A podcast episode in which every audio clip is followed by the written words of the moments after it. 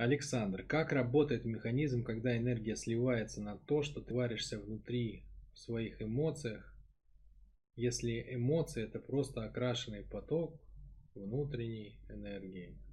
Очень просто. Смотри. Ты видел, как это, как, э, например, одна река впадает в другую? Вот там в моменте это самое столкновение двух потоков происходит завихрение э, при соприкосновении со мной внешней среды. Если я занят своим потоком, то есть через меня идет моя энергия жизни. Она касается как бы какого-то внешнего воздействия. Все, что должно произойти, по идее. Да? А, меня не пробивает это. То есть я просто получаю сигнал, что меня что-то касается или планирует коснуться. И я уже из своего целевого образа автоматом генерирую реакцию и даю ответ. Да? Вот как за рулем едешь, выскакивает кто-то на дорогу, ты автоматом на тормоз и как бы и выворачиваешь. Да? Все, вот это как бы само собой. Но если ты не среагировал, да, а на дорогу выбежал слон, то он оставит на твоей машине вмятину. А что он оставит у тебя в психическом теле? Тоже вмятину.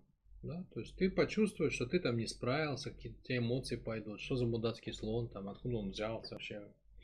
Я живу в России, тут вообще по, по это самое, априори, как по умолчанию слонов не должно быть и так далее. То есть у тебя пойдет на эту тему эмоция, да, потечет, по идее у тебя, по, а, то есть произойдет окрашивание, да, произойдет окрашивание твоей изначальной энергии, а, которая, в принципе, уже окрашена твоим привычным эмоциональным состоянием, вот произойет перекрашивание ее, да, то есть добавится а, компонент извне, и он как бы ну, вызовет у тебя другую реакцию. У тебя поток пойдет как бы в другом состоянии, в другой форме, пойдет эмоция. Дальше возникнет что? Э, если это, если эта эмоция приятная, такое прекрасно, то есть от, от соприкосновения с внешним контактом, у тебя как бы поток перекрашивается во что-то еще более приятное, еще приятнее течет. Так и ладно. Другое дело, что-то неприятное происходит.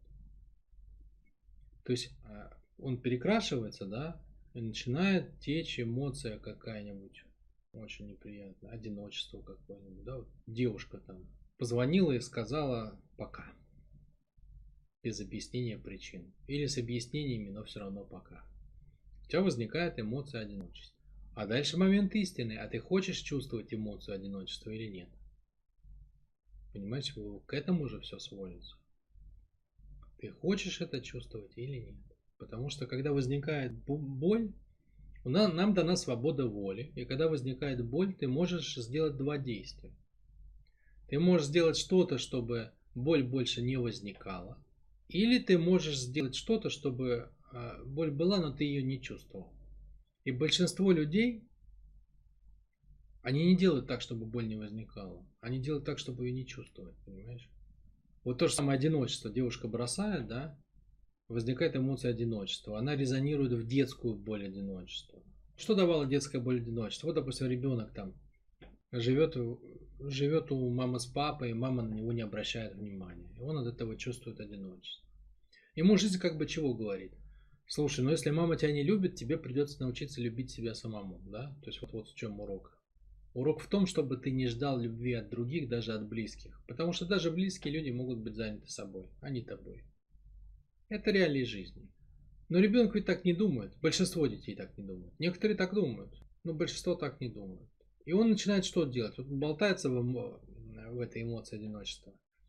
И он вместо того, чтобы а, вместо того, чтобы учиться любить себя самому, он начинает убегать от этого ощущения. Понимаешь? Он пытается убрать внимание куда-то, а саму эмоцию гасит напряжением. Потому что если ты напрягаешь мышцу, да, можешь подержать кулак, понапрягать, ты почувствуешь такое напряжение мышц.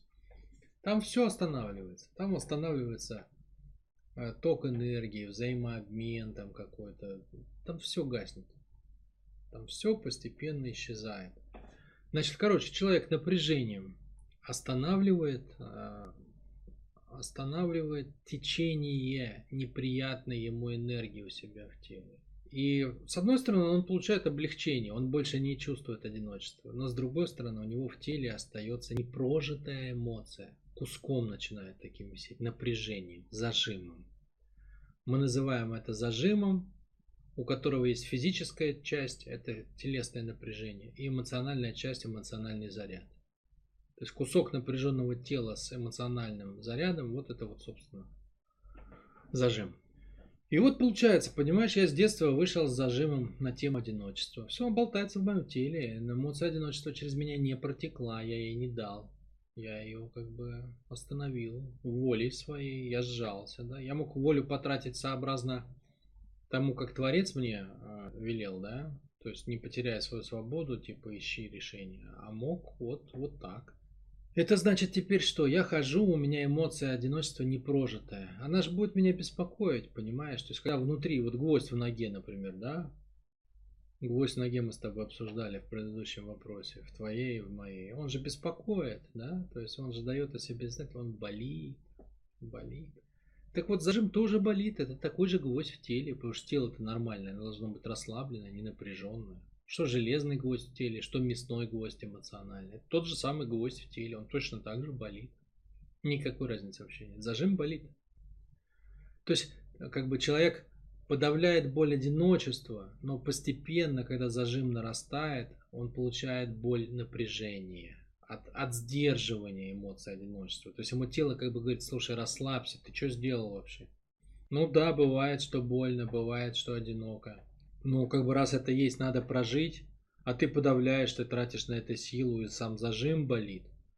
Расслабься, дай этому протечь сквозь себя, пусть протечет. Ну, пусть оно пройдет по твоему телу, прогудится, и все, и все будет нормально. Но уже как бы теряется способность, да, то есть самая неприятная история вообще, которая с напряженкой.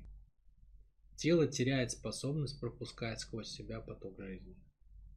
Все, заканчивается эта игра. Тело дальше начинает их копить, поэтому в 40 лет происходит жесткая психосоматика.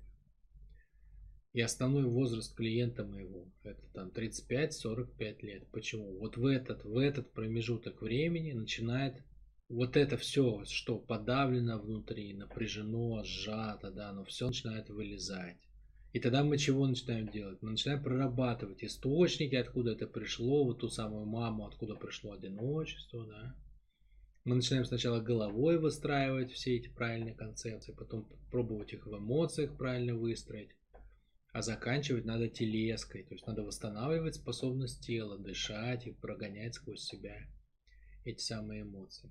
Так вот, когда он болит, этот зажим внутри, понимаешь? Он выстреливает мыслями. То есть человеку там мыслями, чувствами, эмоциями. И начинается вот это самое, как ты написал, когда варишься внутри своих эмоций. Ты почему варишься-то? Потому что она сидит внутри, говорит, обрати на меня внимание. Так, тук-тук-тук. Саша, Саша, посмотри на меня, заметь меня, дай мне выйти, выпусти меня. Она стучится к тебе внутри, в двери.